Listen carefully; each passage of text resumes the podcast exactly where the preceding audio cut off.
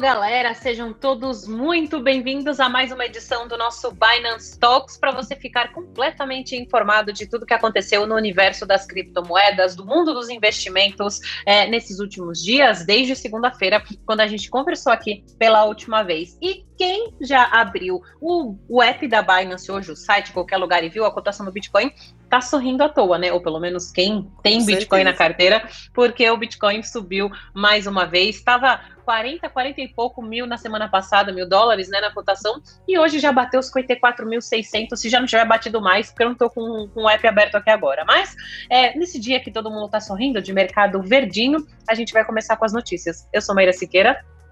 E eu sou a Alexandra Furtado. Bem-vindos, pessoal, a mais um Binance Talks. Dia muito bom, né? Aí que nem a Maíra falou, Bitcoin passou aí dos 50k.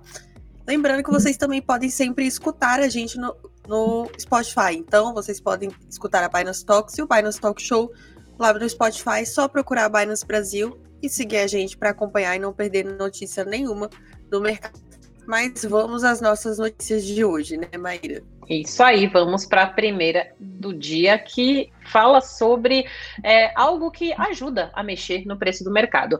É, setor de cripto é grande demais para ser ignorado, é o que disse o Bank of America. Ele lançou a sua cobertura de ativos digitais três meses depois de contratar um time especializado nesse assunto.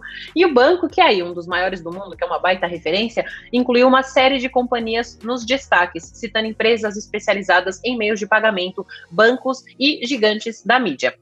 E o que chamou a atenção, o valor de mercado de 2 trilhões de dólares de todas as criptomoedas juntas. Isso fez com que o setor se tornasse muito grande para ser ignorado nas falas, então, na fala dos especialistas desse grupo de analistas liderado por Alkesh Shah que também afirmou que o ecossistema dos criptoativos já possui mais de 200 milhões de usuários. Abrindo aspas aqui para esses analistas, disseram que nós acreditamos que ativos digitais baseados em criptografia possam formar uma classe de ativos completamente nova. O Bitcoin é importante, com seu valor de mercado em aproximadamente 900 bilhões de dólares, mas o ecossistema de ativos digitais é muito mais do que isso. E aqui eles começam a listar: são também tokens que atuam como sistemas operacionais, aplicativos ativos descentralizados, as DAP, sem intermediários, stablecoins vinculadas a moedas fiduciárias, moedas digitais emitidas por bancos centrais, as CBDCs, que servem para substituir as atuais moedas nacionais, e tokens não fugíveis, as NFTs, permitindo conexões entre criadores de conteúdo e os seus fãs Fecha aspas. O Bank of America também ressaltou que investimentos de venture capital em ativos digitais e na tecnologia blockchain já ultrapassam os 17 bilhões de dólares na primeira metade de 2021, fazendo com que os 5,5 bilhões de dólares do mesmo período do ano passado parecessem pequenos, que é o que destaca esse rápido crescimento do mercado. Os analistas enxergam a incerteza regulatória como o único risco aos ativos digitais no curto prazo, e é realmente um dos tópicos que a gente tem visto ultimamente no mercado nesses últimos tempos. Então, o bom é que quando um dos maiores bancos do mundo fala alguma coisa, o resto do mundo leva bastante em consideração, né, Ale? Isso aí, com certeza. Então, sempre uma ótima notícia quando tem um, um grande player aí do mercado falando alguma coisa, defendendo o Bitcoin. É sempre bom pra gente, é uma coisa que vai trazer mais, mais pessoas pro mercado também, vai aumentar nossa liquidez. Então, só, só notícia boa vindo aí. Mas vamos lá para nossa próxima notícia. Round 6 Ambição em enriquecer, vou botar aqui, ambição em enriquecer com cripto inspira sucesso sul-coreano da Netflix. Então acho que até o pessoal já viu aí algumas propagandas que deram por um acaso desses personagens aí, mas essa série sul-coreana Round Six, disponível na plataforma de streaming Netflix, está sendo muito comentada nas redes sociais. Mas o que a maioria das pessoas ainda não sabe é que os jogos da série, que segundo o criador Hwang Dong-hyuk, deixam os participantes enlouquecidos, têm inspiração nas criptomoedas. Mais precisamente, o criador destacou que esses jogos, que valem uma quantia bilionária de dinheiro para os participantes ou a morte, estão alinhados a diversos desejos dos indivíduos, entre eles a ambição por criptomoedas abrindo aspas aqui para fala do, do, criador, os jogos da série que deixam os participantes enlouquecidos estão aliados com o desejo de ter a sorte grande em coisas como criptomoedas, imóveis e ações. Muitas pessoas foram capazes de ter empatia com a história. Fecha aspas, disse ele em entrevista recente. O Round 6 vem conquistando da Netflix em todo o mundo, contando a história de um jogo que pode ser mortal ou pode tornar todos os participantes milionários. Trata-se de uma alusão ao mundo atual, com muita desigualdade social no contexto de um sistema capitalista. Durante a entrevista, o criador revelou que a série levou 10 anos para ser produzida. Conforme ele destacou, o conceito surgiu em 2008. No entanto, o roteiro só terminou de ser escrito um ano depois. E aí, Mar, o que, que você acha? Você acha que. Eu tô até botando a, a, o logo da série aí na tela para o pessoal ver. Você acha que as moedas têm mesmo essa, esse potencial de enlouquecer que nem no jogo? Ou não? Eu vou te falar que eu sou, eu vi até nos comentários aqui o pessoal dizendo que em todas as redes sociais estão falando dessa série. Eu acho que eu tô um pouco por fora, porque eu não estou acompanhando essa série, mas é, eu não sou muito a favor desse negócio de ou isso ou a morte, né? Eu acho que a gente não precisa. Mas realmente acaba sendo um paralelo é, muito interessante com a desigualdade no, no contexto de um, de um sistema capitalista. É, mas acho que dá pra gente entender essa referência aí que foi feita. E você, tá assistindo a série ou não? Não assisti ainda, só vi bastante propaganda, realmente. É, é, uma, é uma loucura, acho que é meio tipo jogos vorazes, assim, de só vai ter um no final, ou alguns no final que vão ganhar, um monte de gente que não sabe por que acordou lá, mas parece ser bem interessante. E eu acho que nesse sentido que é um monte de gente que acorda lá e não sabe o que tá fazendo, eu acho que as, algumas pessoas no mercado de cripto às vezes se encontram nesse meio, né? Acordam e falam, gente, como que eu acabei aqui? Eu acho que tem, tem certas similaridades. O que, que eu tô fazendo aqui mesmo? Perfeito. Bom, vamos para a nossa terceira notícia do dia, que essa é mais para curiosidade para o pessoal das antigas, ou o que a gente chama nas criptomoedas de early adopters, as pessoas que entraram cedo no mercado. É, é uma referência legal. No dia 5 de outubro de 2009, ou seja, 12 anos ontem, né? Completou 12 anos ontem, um usuário anônimo chamado New Liberty Standard fez a primeira tentativa da história de precificar o Bitcoin em dólares, dólares americanos, usando o cálculo do custo da eletricidade que foi usada para minerar a primeira criptomoeda e criando o que seria o embrião de uma exchange. São, é, nove meses depois de ser minerado o primeiro bloco de Bitcoin, esse usuário determinou que um dólar americano era equivalente a 1,309, perdão, é, 1.309,03 BTC, ou seja, a primeira cotação do Bitcoin da história, que seria então equivalente a 0,000766392 de dólar, ou seja, bastante menos do que um centavo de dólar para um BTC. Então, é, foi o que lembrou no Twitter o jornalista Pete Rizzo.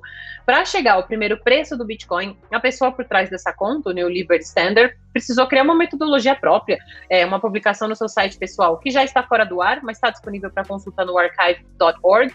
Ele explicou os cálculos dele. Então, a taxa de câmbio foi calculada dividindo um dólar pela quantidade média de eletricidade necessária para operar um computador com um grande CPU por um ano.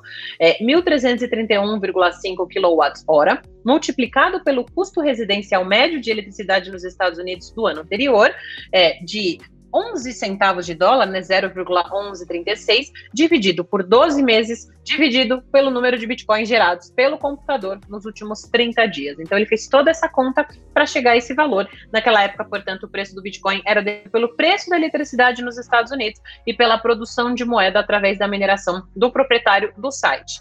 Ah, e mais um detalhe que é interessante nessa história, embora a comunidade cripto não saiba a identidade de quem estava por trás desse New Liberty Standard, desse perfil, o usuário foi uma figura bastante importante para a história do Bitcoin, chegou a receber um agradecimento do próprio Satoshi Nakamoto, também não se sabe quem é, em dezembro de 2009, por ajudar a testar o Bitcoin 0.2, que é o que mostra o histórico de discussões do fórum Bitcoin Talk. Lembrando que agora o Bitcoin está sendo negociado a cerca de 54 mil dólares ou 300 mil reais, para arredondar, uma valorização que não tem nem adjetivo para a gente falar do tamanho que foi essa valorização, né, Ale? Isso aí, com certeza. Então, a gente está bem aí, são 12 anos, parece que, que é pouco, né? A gente pensa no número 2009, parece que foi ontem, mas realmente é muito tempo. E foi um crescimento absurdo. É bom, bom ver essa, essas notícias voltando aí, remetendo ao, iníciozinho do Bitcoin. Mas vamos lá para nossa próxima notícia, que Bitcoin é Ferrari e ouro é uma charrete, afirma um investidor lendário de Wall Street. Então, o Bill Miller, lendário investidor de Wall Street, que comandou por anos o fundo Legg Mason Value Trust e bateu o índice S&P 500 por mais de uma década consecutiva, voltou a falar positivamente sobre Bitcoin comparando a criptomoeda a uma Ferrari, dizendo que o ouro está ultrapassado. Entre aspas, ele colocou aqui uma charrete. A frase foi dita durante o evento da Forbes Shook Talk Advisors Summit 2021, na noite da segunda-feira, dia 4. A fala de Miller reforça a posição já citada em outras oportunidades de que, para o investidor, o Bitcoin é uma reserva de valor mais eficiente do que o metal precioso. Miller já falou diversas vezes que o seu interesse pelo mercado cripto em agosto, e diversas vezes o seu interesse pelo mercado cripto. Em agosto, por exemplo,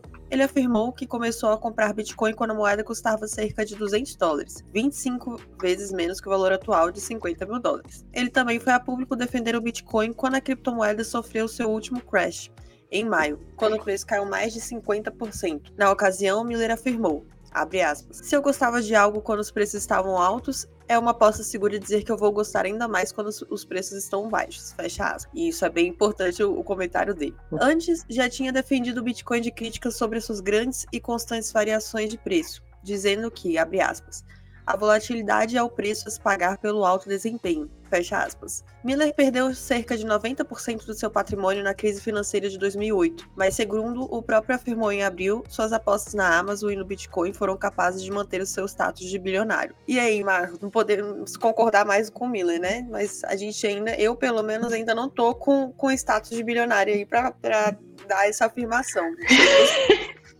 Não, também não, também não, mas é, eu achei que foi uma, uma linha de raciocínio interessante, né?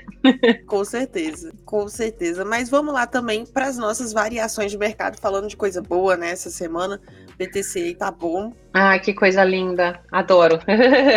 bom, vamos lá, vamos trazer as cotações mais importantes do dia, as principais moedas é, é, em volume de mercado, começando, obviamente, pelo Bitcoin, que é quem teve esse grande impulso. Lembrando que o Bitcoin, muitas vezes, ele traz outras criptomoedas junto com ele, né? Quando ele tem essa sua alta, não necessariamente a mesma alta, porque o Bitcoin já está beirando aí os 10%, na casa dos 9%. Então, valorização de 9,68% para o nosso querido BTC, sendo cotado a aproximadamente 54.700 dólares. O Ethereum está mais ou menos na faixa que estava ontem, é, mas também em alta de 4,35%, valendo 3.570 dólares aproximadamente. BNB na terceira colocação, valendo 436 dólares, uma alta de 0,21%, quem ficou um pouquinho mais estável, porque já tinha tido também uma subida recente, o BNB. Isso aí. E também é legal colocar, vou falar aqui da alta que a gente teve hoje, mas que nem o Teco falou no Binance, é, Binance Talk Show na sexta-feira passada, realmente ver essa alta só do BTC em um dia, quase 10% de alta, isso aí, para quem está acostumado com outros mercados, é bem é, é, de abrir os olhos, assim, é de assustar. Então é, é bom a gente ver o mercado cripto tá menos volátil, mas ainda tem um pouco da volatilidade que ele sempre, sempre teve. Mas aqui para alta a gente tem o BTC-ST, com uma, tá, tá valendo 34,23 dólares e com uma subida de 104,35%. Então, assim, ele disparou. Tô botando aqui o gráfico para vocês na nossa tela, então vocês conseguem ver que não é o all-time high do BTCST e o, Bitcoin, o BTCST é o Bitcoin Standard Hash Rate Token. Ele foi lançado na BSC no final do ano passado, em dezembro, e é colateralizado pelo hash rate do BTC, ou seja, o real poder de mineração do Bitcoin. Então, ao fazer o staking do BTCST, os holders recebem diariamente as contribuições em Bitcoin que correspondem ao poder de mineração em staking. Ele permite também que os usuários minerem um Bitcoin dentro da esfera DeFi, então você não precisa necessariamente ter toda aquela maquinaria lá que é necessária para minerar o Bitcoin. E os tokens só podem ser emitidos quando os mineradores elegíveis escolherem padronizar e tokenizar o hash rate do Bitcoin. Por isso, o projeto não teve nenhuma oferta de tokens pública ou privada. E o objetivo principal do BTCST é criar uma ponte entre a liquidez e o mercado de mineração do Bitcoin, que permitirá que usuários sejam expostos às recompensas de mineração e hash power de qualquer tamanho a um baixo custo. Então aí é uma subida bem impressionante aí de 104%, mas também não. A gente nunca dá é, dica de investimento, então uma subida boa não quer dizer que vai continuar subindo. Então, se se interessaram pela cripto, pesquisem bem antes de investir para saber como ela funciona, se ela é boa ou não. E nisso eu entro também na, na cripto que mais cai hoje, que é a REN. Tá valendo 1,157 dólares, com uma quedinha de 5,14%. A gente consegue ver aí no gráfico que não, não tá no all-time low dela, né? Não tá lá, na, lá embaixo mas a REN é uma cripto que é um protocolo de código aberto construído para promover interoperabilidade e liquidez entre diferentes plataformas de blockchain. E se isso parece, né, isso que eu acabei de falar, parece similar, é porque muitos projetos também têm um objetivo parecido. Então é sempre bom a gente ficar de olho e pesquisar para ver qual o diferencial dos projetos também. E acho que por hoje é só, né, Mar? É isso, gente. Muitas notícias boas, principalmente quando a gente olha para o preço do mercado, né, para o valor do mercado. E eu fiquei com uma curiosidade, já que a gente falou de uma série associando ela às criptomoedas. Achei legal porque nos comentários teve gente que citou Startup, que achou muito boa, uma série que, se eu não me engano, está no Netflix. É, e para quem quem está no mercado já deve conhecer, mas quem não conhece, é uma série que também tem, é, é, bastante interessante. Ela não tem a ver com criptomoeda, mas ela tem a ver com o mercado financeiro como um todo, que é Billions. Então, acho que fica legal aí também vocês darem é, sugestões de séries. É, mandem aí nos comentários, manda pra gente nas redes sociais é, quais que vocês gostam Sim. mais, quais séries relacionadas aí ao mercado que te interessa ou que tem alguma coisa a ver em que você acha que são bacanas para a gente trocar essa experiência e quem sabe a gente fala um pouquinho sobre isso na sexta-feira numa próxima edição. Mas por hoje é só, pessoal. Muito obrigada pela companhia. Isso aí, não esqueçam também de dar o like, seguir a gente, ativar o sininho para não perder nenhum Binance Talks, nenhum Binance Talk Show, ou Binance 60, ou webinar que a gente tiver, ou qualquer outro conteúdo que a gente sempre tem. E também confiram a nossa promoção super legal que a gente tá, tem, tá tendo de convidar um amigo para Binance, você vai concorrer a cartões presente. Então o link está na descrição do vídeo, já confiram. Vai ser bem legal e termina em breve, termina amanhã, se eu não me engano. E é isso, gente. Muito obrigada e até sexta-feira. Valeu, pessoal. Até sexta.